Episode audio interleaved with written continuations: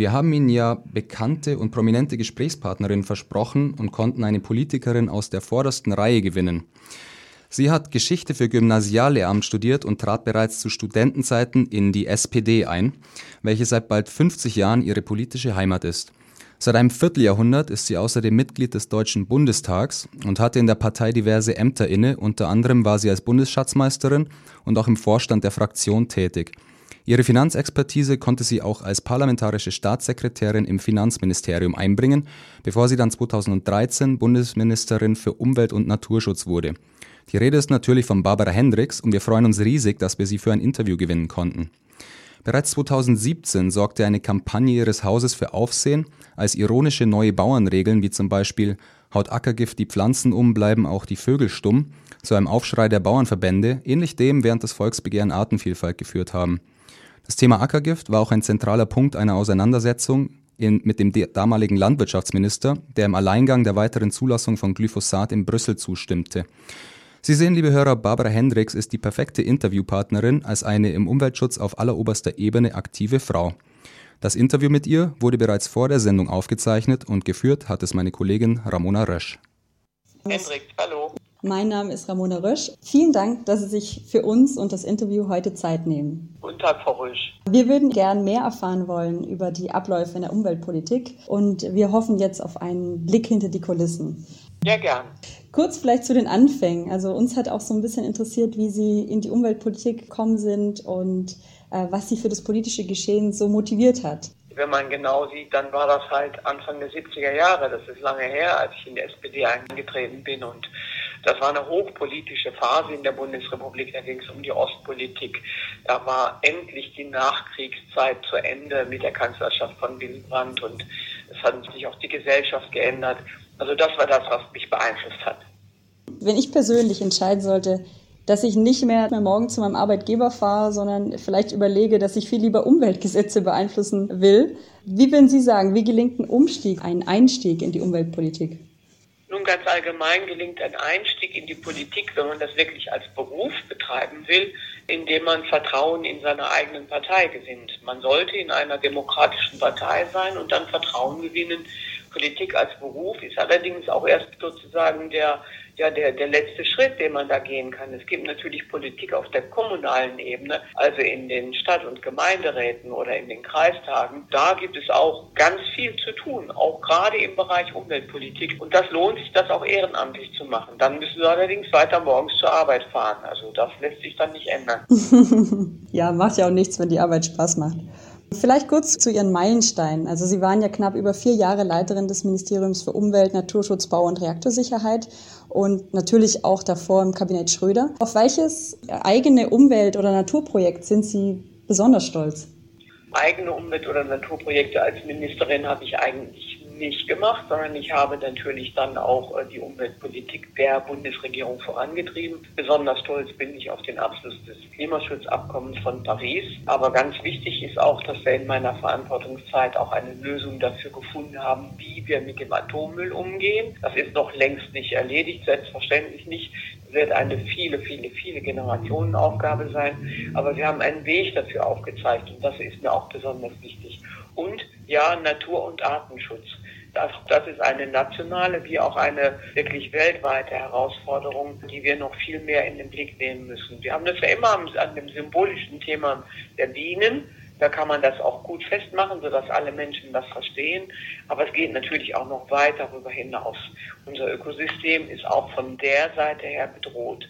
Einmal wegen der Klimaänderungen, aber zum anderen auch wegen erheblicher Verluste im Natur- und Artenschutz. Für mich als Außenstehende war diese Klimakonferenz 2015 einfach so ein Meilenstein auch für Europa. Gab es für Sie da was besonders Überraschendes oder eine sehr große Herausforderung in den Diskussionen? Ja, es war natürlich eine sehr große Herausforderung. Wir hatten es als Europäer zum Beispiel mit einer ganz neuen Regierung aus Polen zu tun, die erst noch gerade zwei, drei Monate im Amt war und die auch, also die jetzige PiS-Regierung war da ganz neu im Amt, also eine neue Partei, die sich ja auch anders dargestellt hat und immer noch darstellt als ihre Vorgängerregierungen. Das auch innerhalb Europas hinzubekommen, dass da keiner ausfährt, das war schon eine schwierige Aufgabe, die wir als Europäer dort zu leisten hatten. Aber das ist natürlich natürlich alles hinter den Kulissen passiert. Wir haben da keinen offenen Streit ausgetragen, aber wir hatten durchaus damit zu tun. Aber der entscheidende Punkt war wirklich, dass alle Länder der Erde zugestimmt haben. Und das war ja das erste Mal, das darf man nicht vergessen. Immerhin seit 1992 stand die Aufgabe vor uns, ein solches Abkommen zu schließen. Und das ist dann endlich 2015 gelungen. Und das war ein, ein riesiger Erfolg. Ein, nicht nur ein Meilenstein, sondern der Durchbruch in der internationalen Klimapolitik. Und gerade diese Diskussion, die gehen ja genauso weiter jetzt, wenn man einfach aufs Klimaschutzgesetz schaut. Klar, es gab schon den Klimaschutzplan davor für das Jahr 2050. Jetzt aktuell hat Svenja Schulze eben sehr viel zu diskutieren.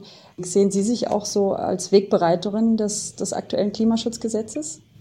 Ja, ganz klar, denn der Klimaschutzplan, den hat äh, die Bundesregierung beschlossen im November des Jahres 2016. Und das ist unser nationaler Beitrag zum Pariser Klimaschutzabkommen. Das habe ich präsentiert auf der ersten Folgekonferenz von Paris, nämlich im äh, November, Dezember 2016 in Marrakesch.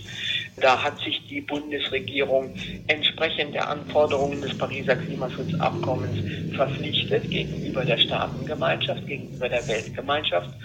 Und es war schon da klar, dass die Inhalte des Klimaschutzplans in der dann folgenden Legislaturperiode, also in dieser Legislaturperiode, per Gesetz umgesetzt werden müssen, sodass alle Akteure auch daran gebunden sind. Und das Klimaschutzgesetz, was jetzt vorgelegt wird, ist also die logische Folge des Klimaschutzplans. Mhm. Wir hätten das eigentlich schon 2018 ins Gesetzverfahren bringen wollen. Aber die Regierungsbildung hat ja länger gedauert als gewöhnlich und deswegen wird es jetzt entsprechend der Koalitionsvereinbarung, die ich auch mit der Union zusammen ausgehandelt habe, in diesem Jahr in ein Gesetzgebungsverfahren umgesetzt der Klimaschutzplan von 2016 bekommt jetzt Gesetzeskraft. Ja, als Außenstehende fällt immer wieder auf, dass solche Gesetze im Bereich Umwelt- und Naturschutz und Klimaschutz doch intern in der Regierung, in der Koalition häufig diskutiert werden. Ja. Ja, das ist richtig. Das ist, zunächst mal ist es normales Regierungshandeln. Also, wir wollen ja gerade auch von mir ein bisschen Einblick haben, wie so Regierungshandeln läuft. Ähm, also die Umweltministerin macht einen Vorschlag und geht damit in die sogenannte Ressortabstimmung. Das ist nichts Besonderes, das muss immer geschehen.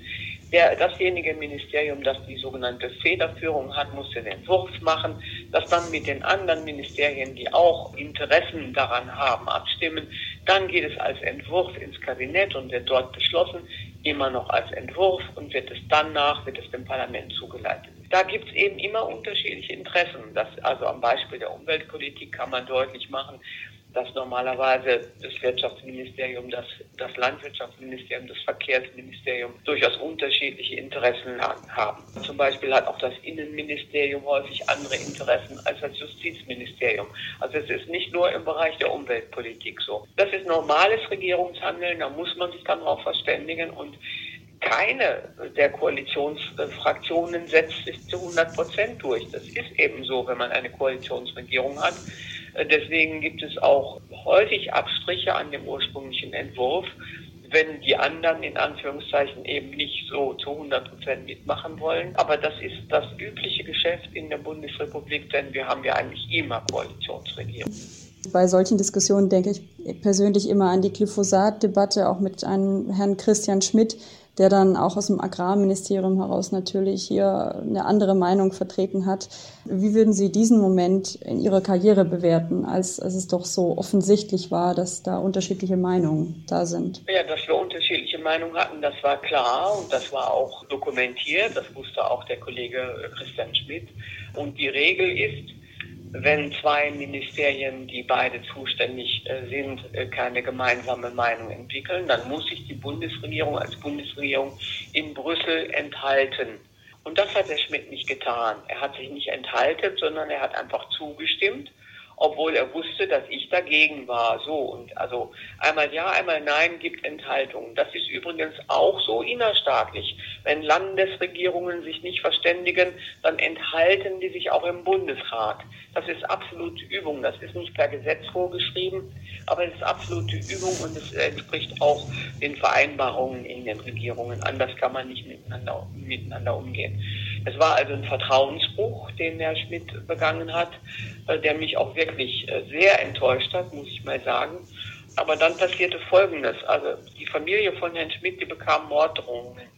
Und äh, dann habe ich gesagt, naja, aber so geht's auch nicht. Also Morddrohungen, das ist nicht gerechtfertigt. Habe also Herrn Schmidt zu mir eingeladen ins Büro, das war kurz vor Weihnachten, und habe gesagt, also ich bin immer noch richtig sauer, dass du, weil wir duzen uns, dass du das gemacht hast, das geht nicht. Du hast auch gegen die Geschäftsordnung der Bundesregierung verstoßen, aber Morddrohungen, das geht eben auch nicht. So, das war mir wichtig, ihm das auch vor Weihnachten noch zu sagen. Ja, da haben sie sich dann auch versöhnt. Da haben sie sich ja. dann auch versöhnt in dem Moment, genau. Ähm, vielleicht noch eine letzte Frage, bevor wir das Interview auch beenden wollen. Die ähm, Nachwuchsförderung, gerade Personen, die jetzt im, aktuell im Umweltschutz sich ausbilden lassen oder vielleicht gerade ihren Abschluss gemacht haben, hätten Sie vielleicht einen Tipp oder einen Ratschlag? Ähm, was wäre Ihr Rat für diese Frauen im Umweltschutz? Also mein Rat wäre, dass man sich tatsächlich in seiner Region erstmal umsieht. Es gibt nämlich Bedürfnis für Fachfrauen, die im Umweltschutz gut ausgebildet worden sind, zum Beispiel auch bei den Stadtverwaltungen oder bei den Kreisverwaltungen. Aber natürlich gibt es auch Unternehmen, die daran interessiert sind, Fachfrauen in diesem Bereich zu gewinnen. Ich kann nur sagen, Augen offen halten, sich selber verlassen auf die Fähigkeiten, die, die man hat, sich selber auch vertrauen, sein Licht nicht unter den Scheffel stellen und sagen, jawohl, das kann ich. Meistens sagen die Männer das nämlich und die Frauen zweifeln an sich selbst. So sollte es nicht sein. Vielen Dank, Frau Dr. Hendricks. Vielen Dank für dieses Interview. Alles Gute Ihnen. Herzlichen Dank.